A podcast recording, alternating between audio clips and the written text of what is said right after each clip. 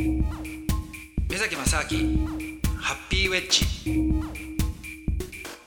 目崎正明です。アシスタントのドキドキキャンプ佐藤光でございます。えー今日もゲスト小林さんからスリランカのお話を伺っていきます。目崎正明ハッピーウェッジ。ねだって小林さんあの昔剣道のはい。あ中学校のえっと日本一ですよ。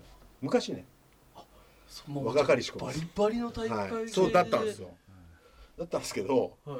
まさかねその年代でまた戻るって。また厳しい上下関係のすごく厳しかったところに。ですそれもしかして荒木さん知ってたんじゃないですか？言ってないですけどね。いや多分わかる。調べる力がある。調べなるほど。でもねその時に無理やり食わされたからスリランカ料理が嫌いなのかもしれない。そうか。思い返せばね。毎日スリランカ料理。そうそのスリランカ料理もまあ失礼なんですけど末端のを食わされるんですよ。あ例えばへ 100, ー100円持ってってランチ買ってこいと、うん。屋台の弁当ね。バナナの葉っぱにこう入ったカレーと魚と。は無理っすから俺。もうとってもじゃないけど。どうしたんですかそれ。食いましたね。だってもうお金も預けられちゃうんですなるほど。あもうあもう完全にスリランカで拉致された拉致なんですもう拉致強制的にね。強制です。で荒木さんの隣に寝るええ朝からで。朝4時に起きる。早っ。これね笑わないでくださいね。腕立てとかやるんですよ。ええ朝起きたら。本当に部活じゃないですか。その その子ちなみに何歳だったんですか？僕ですか？その時。はい。僕はだから26ぐらいですか？6 7はうん、でなんかとにかくねその ほらふんどしもしろぐらい言われましたから。荒木さんふんどしだったんですよ。で寝る前ははい綺麗に畳んであ枕元に下着を置けと。もし死んでもねはい。朝綺麗な姿で。なんかよくわからない。それがスリランカの夜ですからね。ちょっと怖いですよね。いやすごい。なんかね何があるのか。ちなみに腕立て何回やらされたんです40か。今では結構やりますね。40回40なぜか40いや結構なんですよ。でもね荒木さんその当時も60あ60ぐらいですかね。でも荒木さんやってましたからね一緒あ一緒にやった一緒にやるんです。か。あーあ道ねいやちょってことだ「へっ」とか言いながら。すんげえ気合入ってるんですよ。はもうそれずっとね。それ小林さん今はやってるんですか？やんないです。もう 無理無理無理。今はさすが無理ですけど。でそんなのでスリランカに最初ね半年ぐらいいましたかね、何をやってたかって言われると本当にスリランカになれることですかね、うん、山の上にこう連れてかれて1週間ね。山の上で何したんですか？あの鳥を飼ってる、まあ、農家さんっていうかあは家畜のところでバイトさせられて。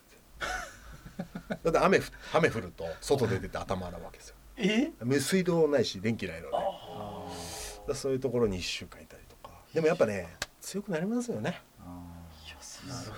もともと弱かないですけど。いやいや。弱かないですけど。剣道やってねもともと弱かないですけどでもねねすごいなんかこうそこで結構変わりましたね。でもそれ途中でね、なんでこんなことやってんだろうとかこんなんだったらもう帰ろうとか思わなかったんですか？そこはね俺すっげえ素直なのかバカなのか分かんないですけど、何も思わなかったんですよ。へえあもう面倒くさいから決めちゃったから。そう面倒くさいで決めた瞬間あもうそこ。もうそこで俺はもう決めたんですよ。だから何とも思わなかったですね。途中でこう。完全ななんかあれですね。あの体育会メンタリティっていうそうですね。ああまあ罠というか。ーもう一回入っちゃったらそうですよね。もうやるしかねえみたいな。多分それを荒木さん分かってたのかもしれない。ーなるほど。一回うんって言えばやるぞと。うんそう。でそれでもう思わなかったですね。帰りたいとかね。全然思わなかったですね。でもその半年いて日本に帰ってきて、うん。その次いつ頃またもう1週間後に行きました。あもう結構すぐですね。それで次にまあその行った時は今度はもっとこうネクタイするような仕事に今度なるわけですよ。例えばその日本の大使館行って御用聞きしたり大臣に会って御用聞きしたり、もうそんなような今度ネクタイしてのこう、うん。なんていうんですかね仕事で、ええ。それで、まあ、その次にやったのがあの当時の PH システム電ああ電話。はい。はいはい。あれをスリランカでこうやりたいとやりたいって言っても 俺に言われても困る。んですよそうっすかと。で日本のまあお大手メーカーさんを、まあ、通信業者さん連れてきてほしいと。で当時あの何 NTT はいさんは、大丈夫ですか？言っても、はい。NTT さんはいらっしゃったんですよもう。スリランカテレコムという、まあ、政府の会社と組んで、はい。でそことこう戦えるようなメーカーさんをメーカーとか会社をってことで、で来週連れてきてくれと。はい荒木さんの下だからお前にもそんくらい力があるんだろっていうあそれ政府の人に言われたんですか？そうなんですよ。大臣に通信大臣に言われました。大臣。大臣いきなり大臣なんですよ秘書とかじゃなくて大臣に言われて。これ参ったなと、うん。でまあ考えてもしょうがないですからね、うん。まあ、手当たり次第いろんなこうあの当時のねキャリアさんに電話して、まあ、一社こう来ていただいて、あれはもうメーカー会社の名とか言わない方がいいですかねいや全然問題なくであの実はですね京セラさんがが、まあ、僕の電話に反応してくださって。他はやっぱりただのブローカーみたいですからね。うん。スリランカで PHS をやりたいんですけど あのすいませんが来ていただいて通信大臣に会っていただけませんかと。でいきなりじゃあ御社名は？みたいな話小林ですみたいな。で、まあ、冗談じゃなくてあそっか。会社があるわけじゃないので、あ個人ーなるほどね。はい。でどうしたんですか？えじゃあ本当に会社はなかったんですか？ないです。荒木さんの会社荒木さんのの、まあ、現地の会計事務所みたいなところに所属はしてたんでしょうけどあ、はいだから会社名はって言われてもこうあの小林という名前で。でまあなんていうんですかね。京セラのその電話出てくださった国際部の方は意外とこういう話ってあるんだよと言ってくださったんですよ。えでも1,000分の11万分の1うん。だと確率は。はい大体が まあうん。なんかこう与太話みたいな感じでシュッと消えちゃうんだと。はい。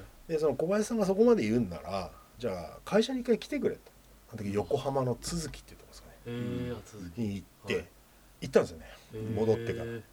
そしたらまあ7人ぐらいこう出てこられてでまあなんですかね一応全部説明して、まあ、よくあるブローカーがやる大臣の名刺も見して。こ 信用させるういうこと言っちゃいけない。ありますよねよくね。ありますね。うん大体そういうのはあれなんですけどね。でまあ。本当のやつを見せたんですもんね本物ですおー。でまあ言ったんですよ。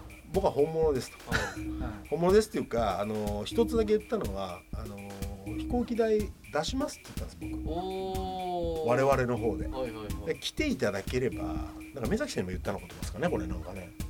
なんか言いませんでしたっけ俺ぜひ来てください。出してもらってないですよ。カットカット。出してもらったはい。それでまあそういうような話をして、まあ、京セラさんはじゃあ行きますよと。一回。へでまあ来ていただいたんですよ。でそっからがまあ今のこうテレビだったりとかね目崎さんと出会ううんことだったりとかにもうそこからつながってきてそれまでやってることってなんかよくトレーニングだったかもしれないですね、へ全く今忘れてますけど。いやでも本当にねその小林さんとのね出会いなんかももう偶然のね偶然みたいな形でたまたまその共通の知り合いが一人いたんですけれどもで彼がねずっと前から、あのーぼまあ、僕らで仲いいね人間で集まっていろんなそのなんてんですかねああでもねこうでもないと難しい難しい。この続きはまた来週です